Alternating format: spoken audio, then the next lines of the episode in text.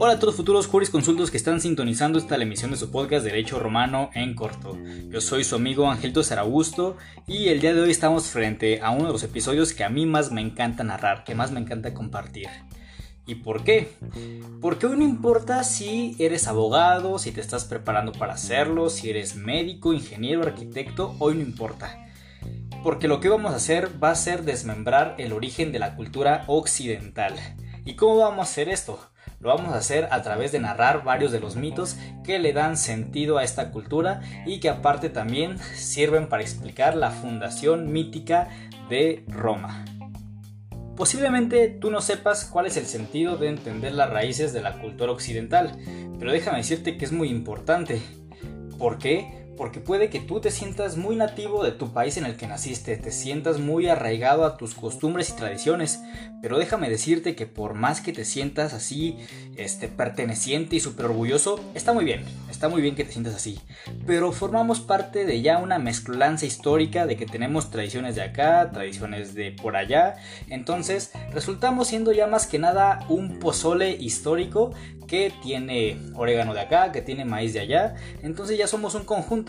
Desde mi perspectiva, ya no hace falta seguir peleándonos o seguir teniendo resentimientos históricos con decir, ah, es que tú me conquistaste, yo sufrí mucho, o acá teníamos esto y nos lo robaron. A mi parecer ya somos mestizos, ya tenemos, como les digo, cultura de acá, cultura de acá, la complementamos y hoy somos una nueva generación a la cual nos toca estar en paz con nuestros orígenes, analizar la historia de forma objetiva con la finalidad de aprender y rescatar lo mejor. Y también una vez que analicemos estos mitos, nos vamos a dar cuenta de ideologías, valores, tradiciones, costumbres que tenemos tan arraigadas y no sabíamos que desde aquí tienen el origen de nuestro pensamiento. Entonces nos va a servir para identificarnos y encontrarle sentido a un aspecto que quizás no habíamos notado en nosotros o que los habíamos notado pero no sabíamos su por qué.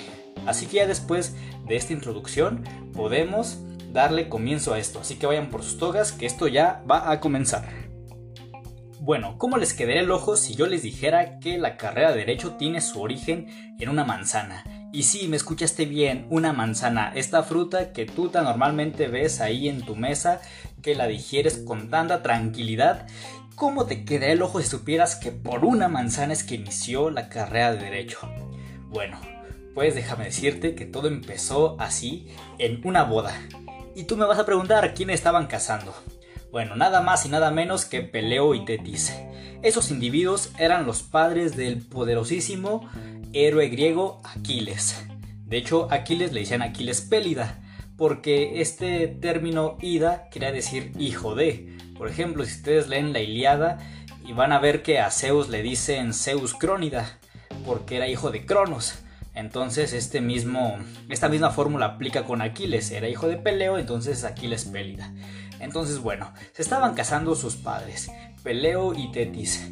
Las bodas tan bonitas, siempre invitas a tus amigos, a tus familiares, todos comen, todos lloran, todos echan ahí una cervecita, se la pasan feliz, se la pasan a gusto.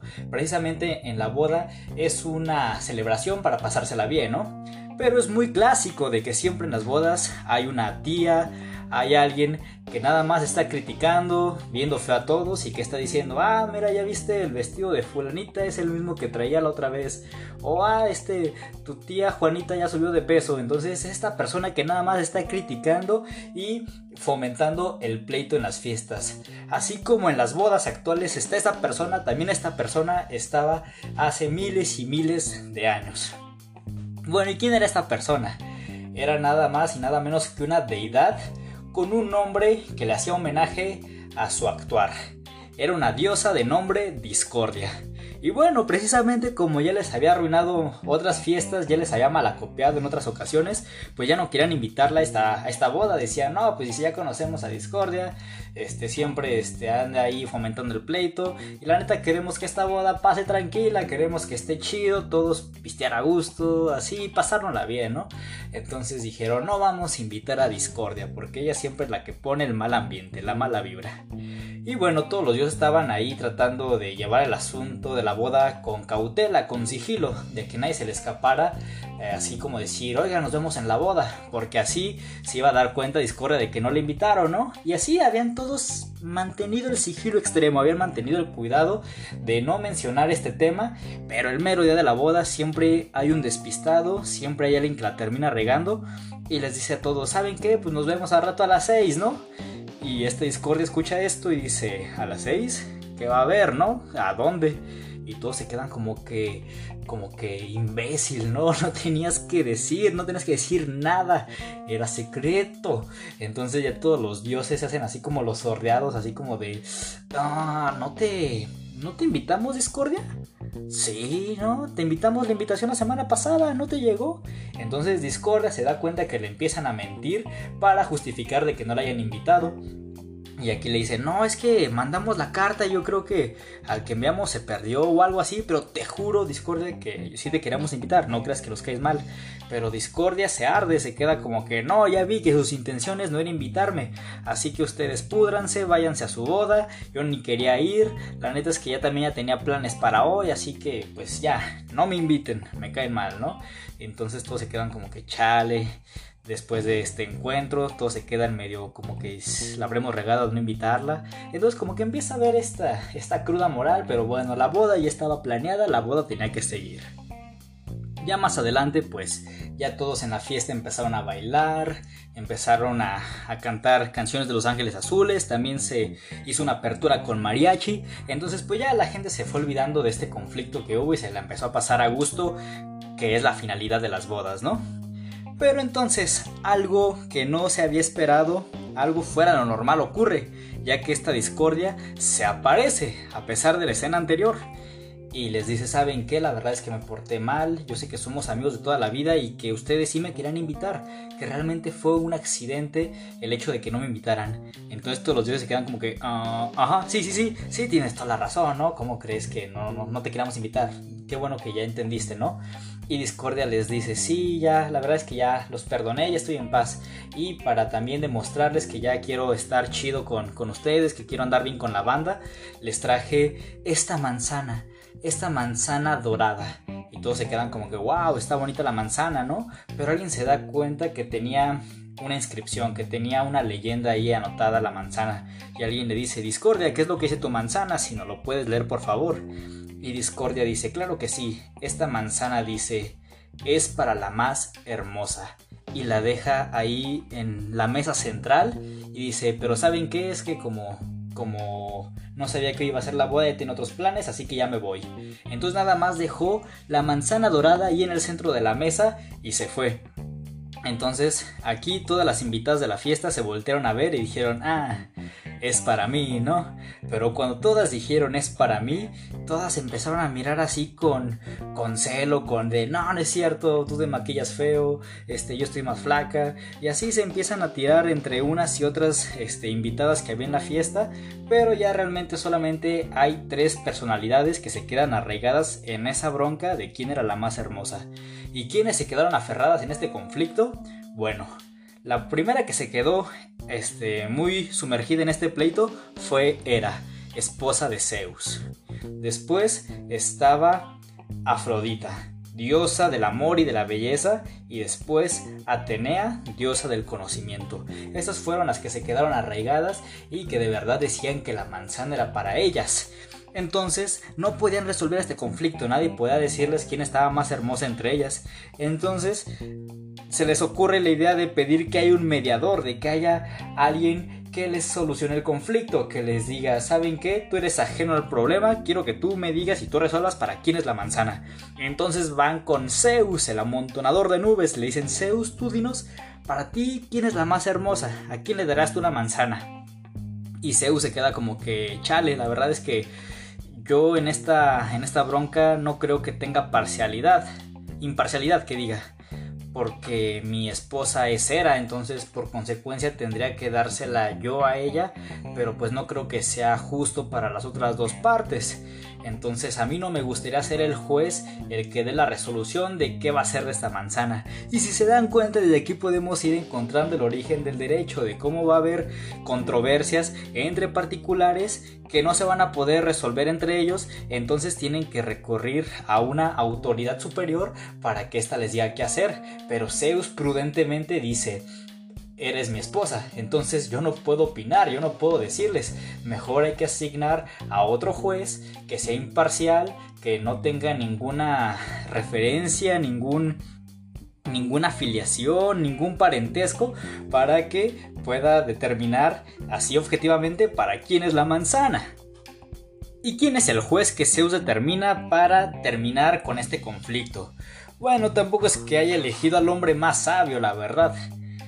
El que Zeus designó como juez de este conflicto fue al príncipe troyano Paris, que si han visto la película de Troya ya sabrán más o menos por dónde va este asunto. Pero entonces, Zeus designa a Paris como el juez de esta controversia. Así que le dicen, vayan con el príncipe Paris, él les va a decir para quién es la manzana, según él. Entonces ya Paris iba caminando tranquilamente por su vida cuando de la nada se le aparecen tres diosas griegas enfrente de él. Paris se queda, se queda conmocionado, se queda atónito, no sabía cómo reaccionar frente a tres bellezas este, olímpicas. Entonces se queda como que, ¿qué está pasando? ¿Qué está pasando, doctor García? Era lo único que puede exclamar Paris en esos momentos. Entonces, ya las tres diosas se presentan, y dicen, hola, buenas tardes, príncipe Paris, yo soy Hera, yo soy Atenea, yo soy Afrodita. Ya le explican más o menos cómo estuvo todo el show anterior y le dicen, bueno, ¿tú a quién le darías la manzana? Que es finalmente por lo que estamos aquí. Y aquí, como buen diputado también, este, tratan de, de, convencerlo, pero mediante algunos incentivos, ¿no? Y le empiezan a hablar cada una para tratar de convencerlo por su mente. Esta era llega y se le mete en la cabeza a Paris y le dice, oh príncipe Paris, si tú votas por mí, yo te prometo que cualquier cosa que deseas emprender en tu vida la vas a concretar. Si un día dices, no, pues yo quiero este, conquistar tal lugar, lo vas a hacer porque yo te lo prometo. Si un día quieres lanzar una ley y no sabes si va a funcionar o no, tienes mi palabra de que va a funcionar. Y este París vanido se queda como que bueno, pues yo soy príncipe, yo creo que en este hecho ese príncipe está como esta omnipotencia de yo decir qué se hace y qué no se hace.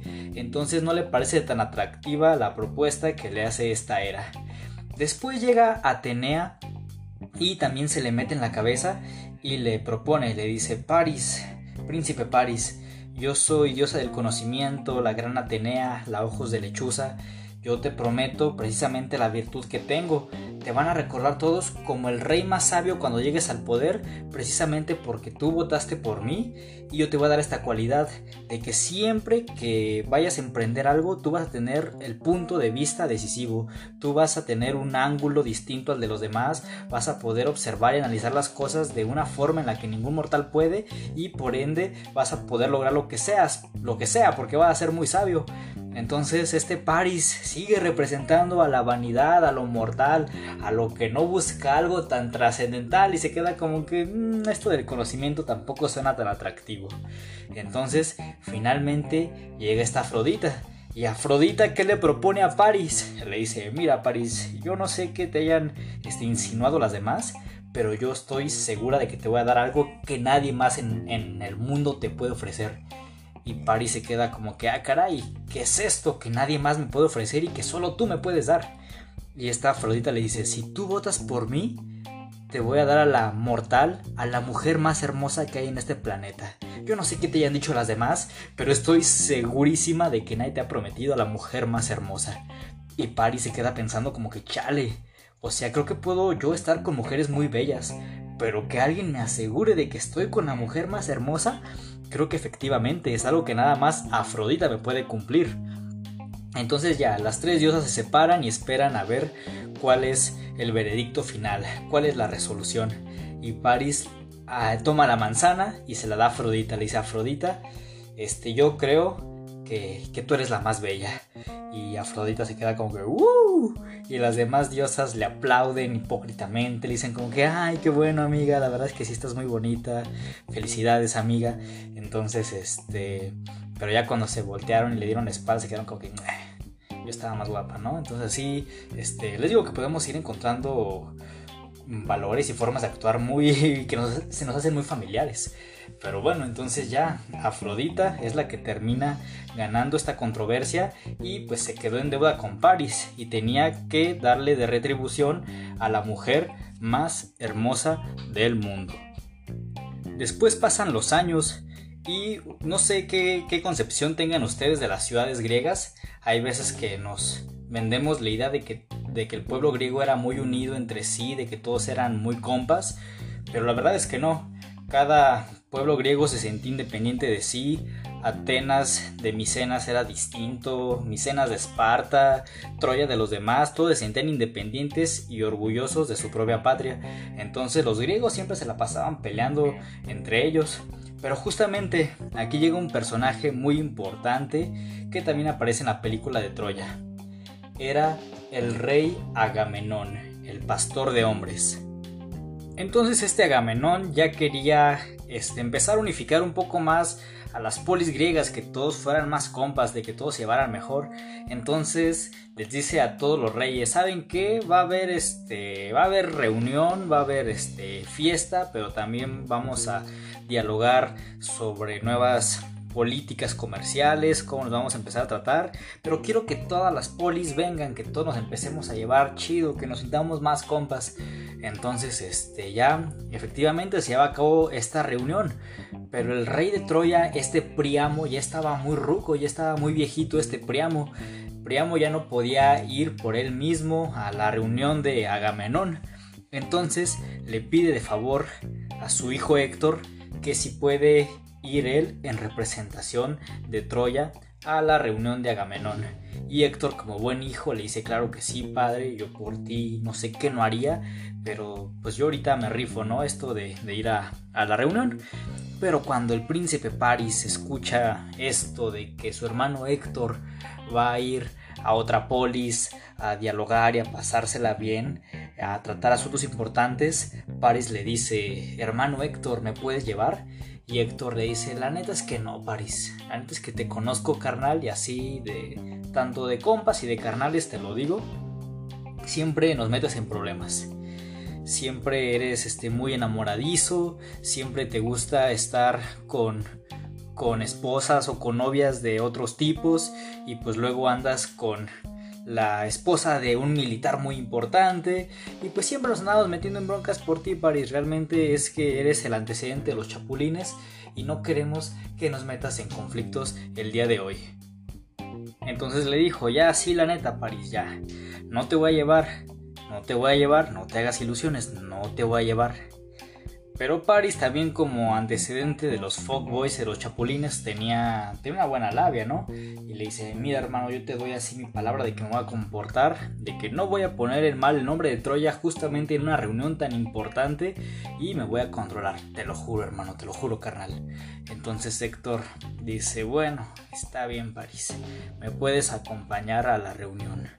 Y ya el chiste es que ya llegan todos, empiezan a, este, a tratar sus asuntos políticos, eh, comerciales, económicos, ta, ta, ta. Pero aquí es cuando el destino hace de las suyas. Cuando este destino al que estamos todos dispuestos nos hace encontrarnos con aquella persona, pues finalmente París termina encontrándose con aquella mujer que Afrodita le dijo que algún día se iba a encontrar, a la mujer más bella. ¿Y quién era ella? Era esposa de Menelao, hermano de Agamenón, nada más y nada menos que Helena. Helena, la bellísima Helena, nada más y nada menos que ella tenía que ser la mujer más hermosa del mundo. Entonces Afrodita se queda como que, oh, oh, oh, atentos, atentos, aquí por fin se han juntado estos dos sujetos que desde esta apuesta, desde esta, esta controversia que hubo de, la manzana dorada, de la manzana de la discordia, yo le quedé a deber a Paris. Entonces rápido esta Afrodita manda a su hijo Cupido a que vaya rápido y fleche a Paris y a Lena, que los haga enamorarse rápido, porque así tenían que suceder las cosas. Entonces quedan enamorados casi automáticamente al instante, pasan una noche demasiado juntitos y al día siguiente dicen vámonos, quiero irme a vivir contigo toda mi vida. Entonces ya vuelven todos, cada quien a su rancho, cada quien ya vuelve al gabacho y se montan en sus naves. Y ya ahí en la nave de regreso a Troya le dice este Paris a Héctor, oye hermano, te, te quiero mostrar algo pero no te enojes. Y este Héctor como que Paris, te traje aquí con una condición y esa condición era de que te ibas a portar bien dime por favor que lo que me quieres mostrar no me va a hacer enojar. Y este Paris como que... Qué curioso, ¿no? Que lo digas. Y este Héctor como que, Paris, neta, solo te lo pedí, te pedí un favor que te comportaras. Ya dime qué es. Y este Paris saca así de entre las cajas a la bellísima Elena, a la esposa de Menelao y este Héctor se queda como, no puede ser, París, no puede ser. O sea, de todas las esposas que había, de todas las mujeres que había, ¿por qué con Elena? Esposa de Menelao, Menelao siendo hermano de Agamenón, de los reyes más poderosos, nombrado pastor de hombres, ¿por qué tuviste que llegar con Elena, París? ¿Por qué? Y París se echa un discurso de yo seguí mi corazón, yo creí lo que debía de ser correcto. Entonces quedan como que Paris, estás chavo, nunca te has enamorado bien, tú no sabes qué es el amor, cómo de la nada te enamoras de alguien y ya quieres vivir toda tu vida y te la secuestras y aparte metiéndonos en asuntos políticos internacionales sumamente complejos. Entonces este Paris le dice como estás exagerando hermano, la neta, no creo que vaya a pasar nada. Pero de aquí es que se desata el siguiente mito, la historia más narrada por el mundo, de las más conocidas aunque nunca la hayas leído, la Iliada. Aquí comienza la Iliada. Y bueno, realmente esta parte de la Iliada tenemos que irnos ya a lo más esencial, a lo más importante. Todos conocemos esto de que van los saqueos, los danaos, van y se enfrentan a los troyanos, combaten, este Menelao y Paris quedan en rifarse un tiro para que no se sacrifiquen más vidas de todo un pueblo en un conflicto que nada más se disparó por Paris, pero a la mera hora cuando iba a comenzar este ya los golpes entre Paris y Menelao, llega Afrodita porque sabía que este Paris no iba a lograr remontarla, que sabía que iba a perder. Entonces llega, lo desvanece en una nube y lo manda de regreso al palacio donde estaba también Elena y Elena le dice como que no tendrías que estar peleando tú que eres príncipe troyano y que por ti nos metimos en esta bronca y este Paris se queda como que sí, pero acá adentro está más a gusto, está más cómodo y Elena se queda como que de todos los hombres elegí al menos varonil, al más cobarde, también yo no sé qué estaba pensando, si, si, tuviera la oportunidad de volver a nacer, ojalá el viento me hubiera soplado para ser juguete de las olas y haberme quedado entre ellas siendo desgraciada, pero evitando haberme casado con el hombre más imbécil del mundo. Entonces realmente se lanzan unas injurias bastante buenas, deberían, deberían leer la es muy buena. Y ya también este, los dioses tienen una participación interesante entre este conflicto porque precisamente como Paris le dio su voto a Afrodita, pues Afrodita va a estar apoyando a los troyanos arraigadamente, así les va a estar tirando paro. Pero esta Hera y Atenea que salieron perjudicadas en la decisión que Paris no las nombró a ellas, pues van a estar del otro bando griego ahí tirándoles paro. Entonces ya cuando estaban tratando de ver qué resolución iba a tener esto de que Paris huyó, cómo se iban a arreglar, pues el chiste es que Atenea se, se va baja del Olimpo, se eh, agarra una figura mortal del ejército troyano y le dispara una flecha a Menelao. Entonces de la nada tú dicen atacaron y se empiezan a agarrar a golpes ya troyanos, griegos. Ahí empieza una de las batallas más épicas y más consagradas en la historia. Y pues había muy buena banda del lado de los griegos. Tenían a los Ajax, tenían a Diomedes, tenían guerreros que eran tan buenos que hasta el mismo Ares, dios de la guerra, tuvo que meterse a apoyar a los troyanos porque los acá los aqueos lo estaban empinando y le estaban dando un empinadón gigante. Entonces el mismo Héctor tiene que abandonar por instantes la batalla para pedirle a las mujeres adentro que se pusieran a rezarle a Atenea de que ya calmara su furia. Y también les dice díganle que vamos a matar 12 becerros en su nombre recién este tiernitos para que por favor se calme porque están matando a todos nuestros hombres en la guerra. Ya por favor que pare esta hecatombe de hombres. Entonces este Héctor cuando va a pedirles esto de que vayan a a rezar, se encuentra ahí a Paris y le dice, Paris, es neta, o sea, tú tú comenzaste este pleito por ti, es que ahorita tu pueblo está sufriendo y tú estás aquí adentro y dice, lo mínimo que esperará de ti es que estés dando la cara. Y Paris se queda como que sí, hermano, este, al rato, al rato me aparezco, ¿no? Y así realmente Paris podemos ver que ejemplifica al hombre, al hombre que es muy efímero en sus decisiones, al hombre que no piensa más allá, que no ve más adelante de su propia nariz y va reaccionando de una forma muy visceral sin planificar las consecuencias. Como nos es bien sabido, este Aquiles tenía broncas con Agamenón, entonces este Aquiles no participó tanto al inicio de la guerra, tiene que intervenir ya hasta que su compa de toda la vida, Patroclo, muere. Y ya aquí es que se queda Héctor Ahora sí, esta bronca ya no es entre griegos y troyanos, ya esta bronca es entre tú y yo.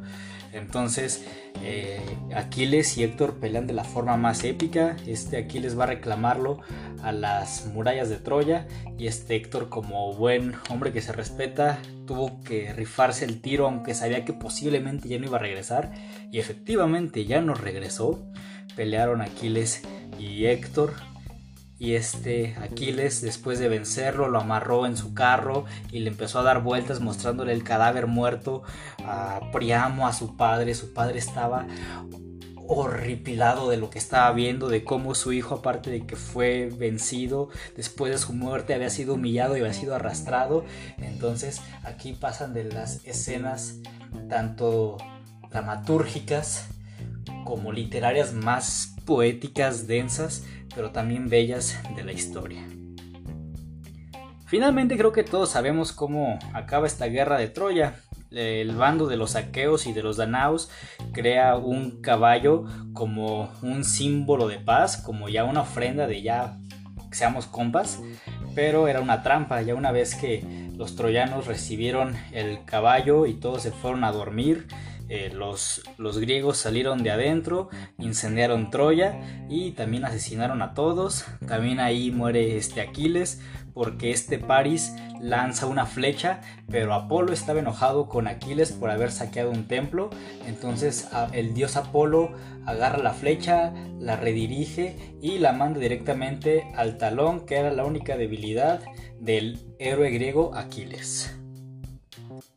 Después de esto, Paris huye de miedo, corre de ahí, pero aquí el pueblo troyano estaba desahuciado, estaba abandonado, ya que el príncipe que daba la cara por, por su gente, Héctor, había muerto y Paris ya no estaba, realmente se encontraba desolado el pueblo troyano, no sabían qué hacer frente a tanta destrucción, frente a su ciudad natal quemándose y, y ver a sus hermanos, a sus patriotas también muertos, pues el pueblo estaba completamente desolado.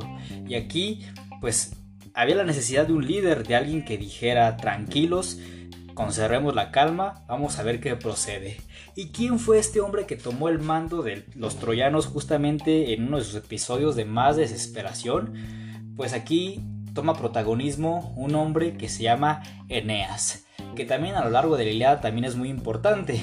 Pero aquí para nuestro ámbito que es derecho romano nos va a ser muy muy muy muy importante este personaje Eneas. Eneas al ver a su pueblo solo llega y corre a la, a la muralla de Troya y ahí hay una espada. La toma en su mano, la empuña y le dice pueblo, mientras esta espada no caiga, tampoco el pueblo troyano va a caer. Quizás tenemos que mudarnos, tenemos que ser peregrinos por un rato, Pero mientras esta espada siga adelante, el pueblo troyano también lo va, lo va a seguir. Y es curioso porque justamente en la película de Troya nos muestran que Paris muy machamente toma la espada y se la da ahí a un niño que iba con un viejito del hombro y le dice toma esa espada. Pero como ya vimos Paris no tenía voluntad para hacer esto y Eneas por su propia mano, por su propio dictamen tuvo que hacer esto. Entonces ya él se vuelve aquí el ícono y el nuevo pastor de los troyanos, el que los tiene que redirigir a mejores tierras. De aquí la historia persigue dos vertientes, porque hay una continuación de este poema de la Iliada que lo escribe Homero, también hay una parte 2 que es la Odisea, que tiene que ver cómo regresa Odiseo y su tripulación, Ulises, cómo vuelven a la patria. Pero aquí también hay otro poema que ya lo escribe Virgilio, un poeta romano, de qué fue de Eneas. De Eneas después de que huyó con el pueblo troyano Después del incendio de su ciudad natal, Virgilio nos narra precisamente en la Eneida, haciendo referencia de que es la historia de Eneas, de qué fue de ellos. Y pues este, ellos se, meten en una embarcación, eh, se la pasan ahí navegando por el mar un buen tiempo. Y es, es tan increíble cómo todo hace conexión, cómo todo tiene sentido. De que en un momento llega Eneas y su tripulación a las costas de Cartago, que Cartago va a ser uno de los némesis más grandes del futuro pueblo romano, pero aquí encontramos su primer contacto, sus primeros roces que tendrían los abuelos de los romanos con Cartago. Y es que Eneas llega ahí con, con su tripulación y se enamora de una reina llamada la reina Dido. Ella este, viven un, un amor de, de, verano, quedan así encantados, pero Eneas le dice, ¿sabes qué? Es que yo tengo que dirigir a mi pueblo a otros lugares, no me puedo quedar aquí contigo. Pero la reina Dido de Cartago quedó encantada de Eneas que le decía, por favor Eneas, quédate, no puedo vivir sin ti. Y Eneas le dice, lo siento, lo nuestro fue algo fugaz, ya me voy. Y Eneas le rompe el corazón, tanto que se dice de que la reina Dido se suicidó por este desamor que le causó Eneas. Entonces desde aquí les digo que Cartago va a ser némesis de la futura Roma, pero aquí encontramos los primeros roces que tienen Cartago y los abuelos de los romanos. Después Eneas sigue su, su embarcación hasta que llega a las faldas del río Tíber, llega a las costas, llega a las playas de Italia donde tiene protagonismo ya nuestra materia, derecho romano. Eneas ahí en la zona otra vez, como lo hemos visto, era un rompecorazones, era un galán, se enamora de una princesa llamada Lavinia, que era princesa de Lacho, una zona ya italiana, y que precisamente era hija del rey de los latinos. Eneas se casa con ella y estos dos tienen un hijito llamado Ascanio. Ascanio, el hijo de Eneas, funda una ciudad llamada Albalonga. Albalonga, grábense el nombre de este lugar. Aquí pues ya empieza el reinado del hijo de Eneas, este Ascanio, pero ya tiene sus hijos, tiene su descendencia. Pero aquí sucede una trama parecida al Rey León había un Scar y había un Mufasa, un rey bueno y un hermano celoso de su otro hermano por tener el reino y que aparte él nunca iba a poder ser rey porque ya su otro hermano tenía hijos, tenía herederos, ¿no? Entonces les digo, aquí podemos encontrar una historia similar a la del rey león. Pues el que era nuestro Mufasa en esta historia era Numitor. Numitor era el descendiente de Ascanio, el siguiente rey de Albalonga. Y pues sí, lo fue. Pero Amulio, Amulio, su hermano, era como el Scar, era el hermano celoso y el que quería ser rey. Entonces él este, hace una maniobra sumamente maquiavélica para apoderarse del trono y mata a sus, a sus sobrinos, mata a los hijos de su hermano Numitor para que se quede sin herederos. Y también tenía una hija llamada Rea Silvia, entonces, ¿qué hace con su sobrina? ¿Qué hace con la, con la hija de Númitor? Pues la manda a que se vuelva sacerdotisa de un templo de la Virgen Vestal, que la Virgen Vestal yo podría llamarla como el antecedente de la Virgen María. Si se dan cuenta, son similares, son casi igualitas. Y pues ya después también iremos viendo cómo, cómo los cristianos adoptan muchas religiones, cómo también se fusilan mitos y los vuelven propios, pero que tienen sus antecedentes también acá en otras mitologías. Entonces, pues bien, Amulio destrona a su hermano Númitor, mata a sus sobrinos y a su sobrina la manda sacerdotisa para que se quede virgen toda su vida, para que se quede casta y no tenga descendencias y no haya otros herederos al trono de Alba Longa. Pero ¿qué sucede? ¿Qué pasa? Un día Rea Silvia, la sobrina que fue mandada al templo, se estaba bañando desnuda y por ahí iba pasando el dios Marte que quedó encantado al verla. Dijo, chale, ya tiene la pinta de ser el amor de mi vida y coquetearon, se pegaron demasiado, tanto que esta Rea Silvia quedó embarazada de dos niños. Dos niños tan famosos que son el origen de Roma. Nacen dos niños de esta unión de Rea Silvia y el dios Marte, dos niños de nombre Rómulo y Remo. Rómulo y Remo ellos cuando nacen tienen que ser abandonados en una canasta y son ahí mandados al río Tíber para que su, su tío abuelo, el Númitor, no los matara. Los dejan ahí abandonados en, en un río. Y cuenta la leyenda de que una loba los encontró y los amamantó hasta que ellos fueron grandes y fueron a reclamar su trono. Pero esta es la versión mítica, la versión legendaria. Ya los historiadores, antropólogos, este, los que se han dedicado a tratar de ver como la parte ya más real, no tan ficticia de cómo sucedió esto, han llegado a deducciones de que cuando nacieron Rómulo y Remo se les entregó un pastor de nombre Faustulo y este a su vez dejó a los niños a Rómulo y a Remo al cuidado de una mujer llamada Luperca pero Luperca viene de la etimología lupus, que lupus significa lobo, en este caso loba, que a las mujeres de esa época que se dedicaban al negocio de la prostitución se les decía loba. Entonces se hace ilusión de que esto de que Rómulo y Remo fueron amamantados por una loba era una forma metafórica de decir que fueron criados por una prostituta.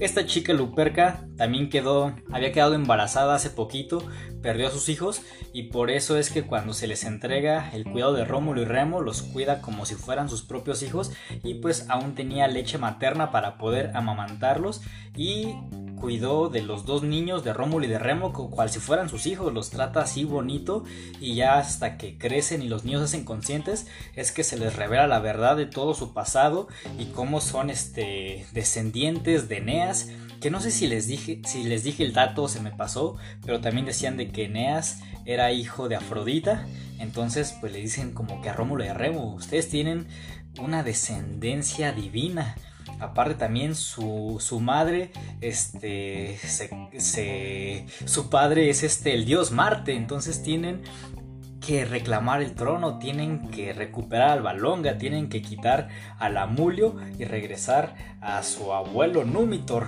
no a este Scar malo, ¿no? A este tío malo. Entonces ya ellos van y con el apoyo del pueblo logran destronar a Amulio y regresar a Númitor al poder y ya Númitor le dice nietos, muchas gracias por aquí haberme hecho el paro. Su tío Amulio, su tío abuelo Amulio era muy malo, pero ustedes han regresado el orden. El día que yo me muera, ustedes van a ser aquí herederos de, de Albalonga. Pero Rómulo y Remo dicen, no abuelo, nosotros queremos conquistar nuevas tierras, queremos ir más allá. Sentimos que nuestro destino nos, nos dicta a buscar algo nuevo, a ir más allá. Entonces Númitor, su abuelo, le dice, estoy orgulloso de ustedes, les voy a dar un ejército de 300 hombres para que puedan continuar sus travesías sus travesías y así llegar hasta donde sus corazones les dicte. Y ellos se quedan como que, ah, qué chido abuelo, muchas gracias. Y pues efectivamente, siguen ellos caminando un poco más al norte de Italia hasta que llegan a siete colinas, donde también había otros vecinos, otros pobladores, estaban los sabinos, los etruscos, y así habían varios pueblos, pero ahí entre ellos deciden también ahí fundar Roma. Que la fundación histórica de Roma se aproxima o se dice que fue en el 753 a.C. Una vez ya llegando ahí, dictaminando que ahí va a ser su nueva ciudad, que ahí va a ser donde van a, prosperar, a crecer, dicen, ok, aquí en la ciudad esta zona se va a dedicar para los baños, esta zona se va a dedicar para los ritos ceremoniales, para las misas, acá va a ser como el poder ejecutivo donde va a estar el palacio y vamos a gobernar y pues ya entre todos se hace como un consenso de que así se iba a establecer la ciudad, las normas en las que se iban a manejar y llegan a un acuerdo así entre todos. ¿Saben qué? Si alguien quiere modificar las reglas establecidas, le va a corresponder la pena de muerte. Así que nadie puede alterar ya este orden que ahorita estamos pactando. Todos estamos de acuerdo y todos dicen Simón, todos estamos de acuerdo. Así que esas fueron las reglas. El orden se estableció así, las normas fueron estas. Quien quiera modificar se, se sabe que se está arriesgando a la pena de muerte. Y aquí es curioso porque este, este remo aún no se sabe tan bien qué sucedía por su cabeza, qué lo motivó a hacer tales cosas, pero quería alterar el orden ya establecido, el orden que se preestableció y quiso él imponer como su voluntad y querer modificar pues cómo se habían administrado, cómo se habían organizado. Entonces va el pueblo, los 300 hombres que, que les dan, llegan con este Rómulo y les dicen, Rómulo, tu hermano está queriendo modificar aquí eh, el orden, está queriendo mover las cosas cuando pues todos nos pusimos de acuerdo para llevarnos chido. Y tú dijiste que el que quisiera modificar las reglas iba a ser merecedor de la pena de muerte. Dinos que lo vas a cumplir y no lo vas a defender por ser tu hermano. Y Rómulo se queda como que chale. Es que si perdono a mi hermano Remo, yo voy a dar a entender de que la ley tiene excepciones y de que la ley no es rígida. Y esto va a ser de que si alguien más quiere romperla, pues lo va a hacer porque se da cuenta de que la ley no tiene como cierta obligatoriedad, la va a ver como un chiste. Entonces yo tengo que aceptar lo que dije que le iba a pasar al que modificara la ley. Y aunque sea mi hermano, pues con todo el corazón, con todo el dolor de mi corazón, tendré que, cumplir lo que dije, ¿no? Y aún así este Rómulo trata de hablar con el pueblo, dice como que pueblo yo sé lo que dije, yo sé que que mis palabras fueron que el que quisiera modificar el orden le iba a corresponder la pena de muerte. Pero si ustedes tienen corazón y quieren perdonar a mi hermano Remo, se los agradecería. Pero el pueblo dice en él, queremos que Remo muera. Y este Rómulo se queda como que chale. Pues yo dije y si dije que aquí se iba a respetar la ley, se va a respetar la ley. No importa que sea mi hermano, no importa que sea mi familia, que sea mi sangre, la ley es la ley y cuando toca, toca, ¿no? Entonces entrega a su hermano Remo al pueblo por haber alterado el orden y le dan cuello. Este Remo muere. Y ya después de que este acontecimiento sucede, este Rómulo le dice a la gente, ¿saben? Pues ya que mi hermano murió, les quiero pedir de favor que si en su memoria podemos ponerle a este lugar Roma en conmemoración de mi hermano fallecido Remo. Y pues todo el pueblo dice, Simón, no, no, no hay bronca, o sea, lo matamos, yo creo que si él quiere que la ciudad se llame así, pues está bien. Y así es como finalmente se funda Roma. Y ya para terminar este podcast que se ha alargado, que he estado, este, pues sí, postergando, tenemos que ya narrar nada más un último suceso que se le conoce como el rapto de las Sabinas. Un acontecimiento, un periodo de la historia sumamente curioso, chistoso, porque pues después de que ya sucede lo anterior, todos los hombres se quedan pensando como que, ok, somos 300 hombres y Rómulo, pero alguien se, se, se puso a pensar, ¿dónde están las mujeres? O sea, entre nosotros no nos podemos reproducir. Creo que aquí sí hubo un fallo de, de lógica, algo no nos salió bien, que no contemplamos qué iba a pasar con las mujeres, porque entre nosotros no nos podemos reproducir. Entonces este Rómulo se queda como que chale, y es muy cierto lo que dicen, ¿dónde están las mujeres? Entonces se ponen a husmear, se ponen a ver si tenían vecinas guapas y se ponen a ver qué pueblos había a sus alrededores. Estaban los sabinos y estaban los etruscos. Pero aquí hay que entender de que las raíces todavía eran muy machistas, todavía eran muy misógenas, misógenas. Entonces, este, cuando van a echarle un pueblo a las etruscas, se dan cuenta de que el pueblo etrusco era un pueblo muy civilizado para el momento, que era de los pocos pueblos que había progresado bastante en los derechos de la mujer, que podían tener su propio, su propio patrimonio en su control, que eran muy independientes, que tenían participación política. Entonces, para el, aquí el joven pueblo romano, dijeron, chale, estas mujeres van a ser muy difíciles de enamorar, queremos este, algo que ya sea más pronto, algo más rápido. Y dicen, con las etruscas no, porque son este, demasiado inteligentes, muchísimo más que nosotros, y no creo que las podamos enamorar. Entonces se van a ver a otro lado y estaban el pueblo sabino, estaban los sabinos pero precisamente este era un pueblo un poco más arcaico, era un pueblo todavía no tan progresista, no tan liberal, entonces dicen aquí, de aquí somos, las mujeres de, los sabinos van a ser nuestras. Entonces invitan a los sabinos a una carne asada, le dicen, oigan, ya saben que somos vecinos, qué chido, vamos a conocernos, vamos a, marcar de que ahorita lo que ocupen, aquí andamos a la orden, son, seremos compas, compas. Entonces los sabinos se quedan como que, ah, qué buena onda. Entonces ya hacen esta, reunión, esta fiesta, pero lo que hacen los romanos es que les dan mucho vino, los emborrachan a los hombres sabinos y cuando estos ya estaban caídos, muertos de borrachos, este, secuestran a sus mujeres y esa, esa noche pues las secuestran y algunos hasta se aparean con ellas y al día siguiente cuando los sabinos despiertan después de la borrachera se quedan como que oigan y nuestras esposas y entonces los romanos ya habían huido y también ya las sabinas se quedaron como que pues la neta es que los romanos son más chistosos, están más guapos, yo ya me quedo acá con, con los romanos. Y al día siguiente entonces van los sabinos enfurecidos a tocar la puerta de los romanos de oigan malditos, nada más nos invitaron, nos emborracharon para quedarse con nuestras esposas, este, qué infelices son y ya se iban a agarrar a golpes. Pero esta misma bronca la detienen las mujeres sabinas que le dicen, ¿saben qué? Aquí andamos, podemos con los dos, no se peleen, aquí andamos.